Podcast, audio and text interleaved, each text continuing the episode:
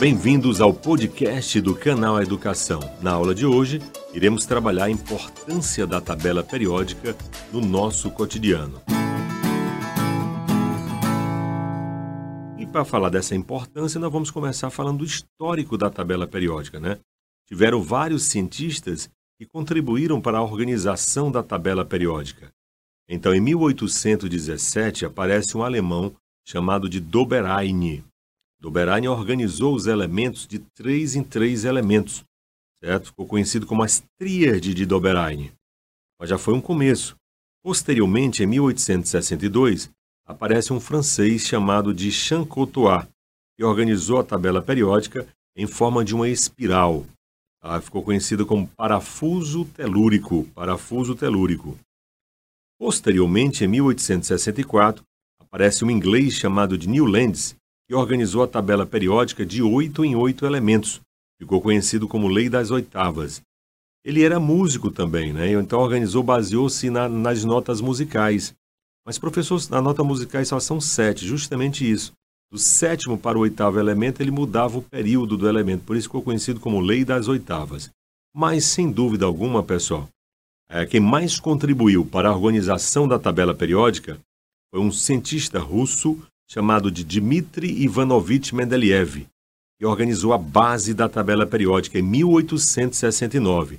E justamente no ano passado, em 2019, foi homenageado essa tabela periódica, né? foi reconhecido pela ONU o ano de 2019 como um ano internacional da tabela periódica.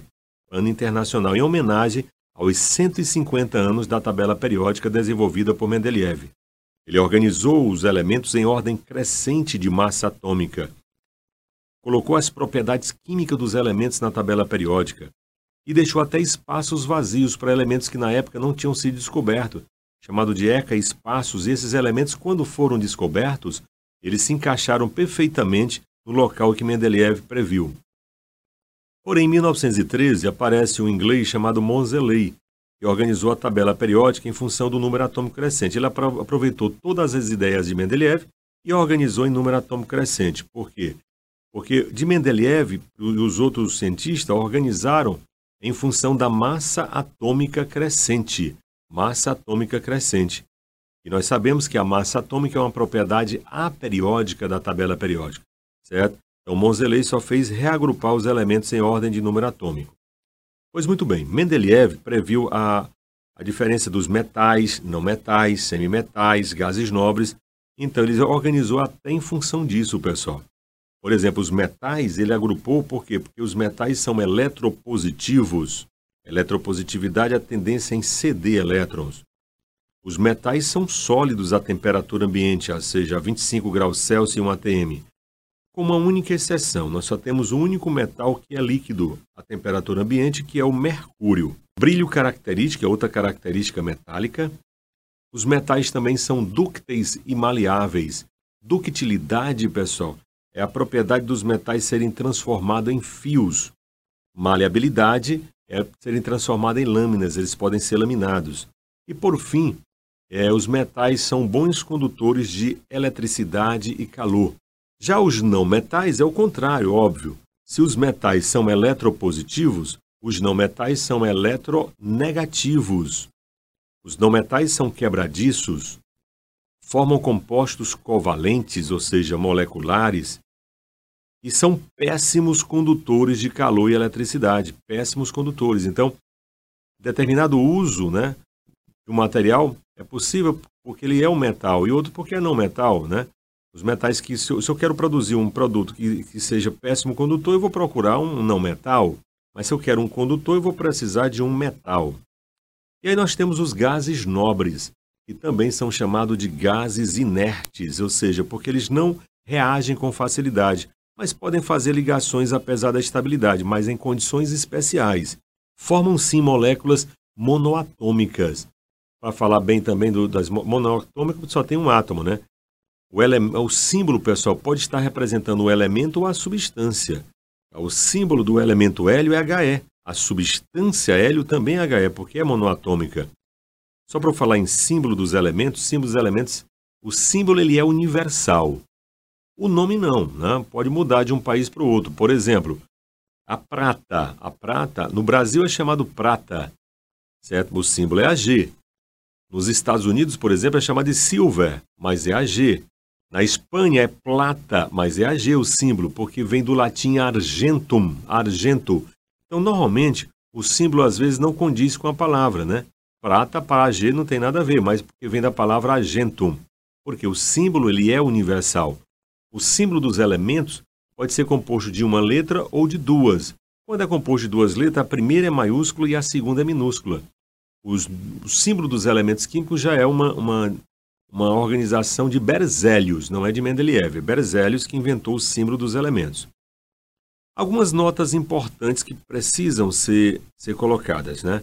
Nós vimos os metais, não metais, mas nós temos também os semimetais. Já está dizendo, eles têm propriedades metálicas e têm propriedades não metálicas também. Como, por exemplo, o silício, pessoal. Por isso que o silício é usado como semicondutor. Ele conduz bem a corrente elétrica, é uma característica metálica, porém não aquece muito, ele já é uma característica não metálica. Então, por, por isso que o silício tem essa propriedade de ser chamado de um semimetal. Podemos afirmar também que os elementos líquidos na tabela periódica à temperatura ambiente, nós temos dois. Um eu já falei que é o mercúrio, que é o único metal líquido. O outro é o bromo, pessoal. O bromo, a temperatura ambiente também ele é líquido. Nós temos os elementos gasosos, e além dos gases nobres que são hélio, neônio, argônio, criptônio, xenônio e radônio, nós temos ainda também o gás cloro, gás nitrogênio, oxigênio, flúor e hidrogênio. Agora, os demais elementos são sólidos à temperatura ambiente. Então, os sólidos, eles dominam a tabela periódica. Precisamos falar aqui também sobre os elementos. Os elementos químicos podem ser naturais ou artificiais. Os elementos naturais, pessoal, se encontram na natureza, óbvio. E os elementos artificiais, esse não, esses são criados em laboratório. E dentre esses elementos artificiais, nós temos duas divisões. Nós temos os elementos cisurânicos e transurânicos. Como é que é isso, professor? Elementos cisurânicos são os elementos artificiais com número atômico menor que 92. Quem é o elemento 92? É o urânio, por isso aí o nome, cisurânico. Destacam-se dois elementos, pessoal. Nós temos o tecnécio e o promécio. Tecnécio é o número atômico 43 e o promécio é 101. Óbvio que nem todo elemento com número atômico menor que 92 é artificial, pessoal. Estou dizendo só os artificiais que são chamados de cisurânicos. Agora, os elementos transurânicos são os elementos artificiais com número atômico maior que 92. E diga-se passagem que todos maiores que 92 são artificiais, então todos são chamados de quê? De transurânicos. Se você já deu uma analisada na tabela periódica, ela é dividida em colunas verticais e linhas horizontais. As colunas verticais, elas são chamadas de grupos ou famílias, grupos ou família. Professor, por que o termo família? Muito bem. Porque os elementos químicos, pessoal, situados no mesmo grupo ou família, devem apresentar igual número de elétrons na camada de valência e propriedades químicas semelhantes. Daí o termo família. Os membros de uma família não são iguais, mas têm uma semelhança. E essa semelhança faz com que eles se agrupem nesse mesmo, nessa mesma família. Por exemplo, na tabela periódica nós temos muitas observações sobre os grupos. Se eu pegar, por exemplo, aqui o grupo 2B, o grupo 12 da tabela periódica, nós temos lá zinco, cádmio e mercúrio. Esses elementos apresentam algo em comum. Por exemplo, o mercúrio, pessoal, muito utilizado nos garimpos, né? E onde o garimpeiro utiliza para separar o ouro em pó da, da areia, coloca um mercúrio. É um grande prejuízo para o meio ambiente, porque ele vai, para tirar o mercúrio, depois ele aquece esse mercúrio. O mercúrio se volatiliza e ele volta esse mercúrio com a chuva. Cai num córrego, no rio, e os peixes comem esse mercúrio, a população come esse peixe, cai na cadeia biológica. É a contaminação com metal pesado. Pode ocorrer perfeitamente com o zinco e com o cádmio. É uma característica semelhante dele. O cádmio, por exemplo, está nas baterias de celulares. O zinco está em pilhas.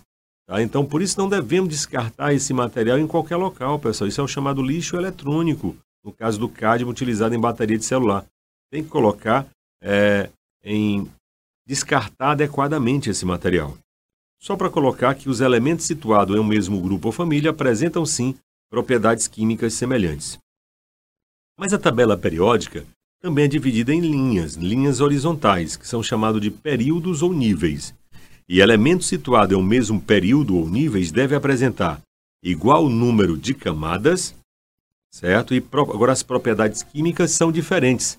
Propriedades químicas Por quê? Porque estão em famílias diferentes, em grupos diferentes. Pois muito bem, além disso, pessoal, a tabela periódica foi dividida sim em propriedades aperiódicas e propriedades periódicas. As propriedades aperiódicas, esse azima de negação, são as propriedades, pessoal, que na verdade não se alternam de período em período. Por exemplo, nós temos duas propriedades que são aperiódicas. Nós temos aí a massa atômica e o calor específico. Massa atômica é diretamente proporcional ao número atômico, enquanto que calor específico, se aumentar o número atômico, faz é diminuir o calor específico. E por fim, nós temos as propriedades periódicas, onde são compostas de raio atômico. É, o raio atômico é uma propriedade periódica. Nós temos potencial de ionização ou energia de ionização, afinidade eletrônica, temos também eletronegatividade, eletropositividade, densidade, volume atômico e ponto de fusão e ebulição, certo? Até o gráfico muda. Né? A tabela aperiódica é uma função crescente ou decrescente, enquanto que o gráfico de uma propriedade periódica, pessoal, ela fica oscilando de período em período, certo? É um, fica uma oscilação no gráfico. Então, isso é que difere essas propriedades.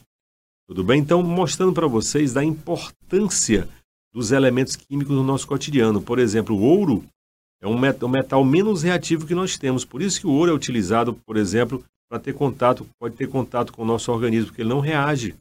Por exemplo, os nossos ancestrais sabiam de química mais do que a gente, né? É, veja que é muito comum colocar um brinco, né? Uma criança, né? uma recém-nascida, colocar um brinco de ouro. Não é questão de vaidade, é porque o ouro não vai reagir, até porque a criança não está com os anticorpos todos formados.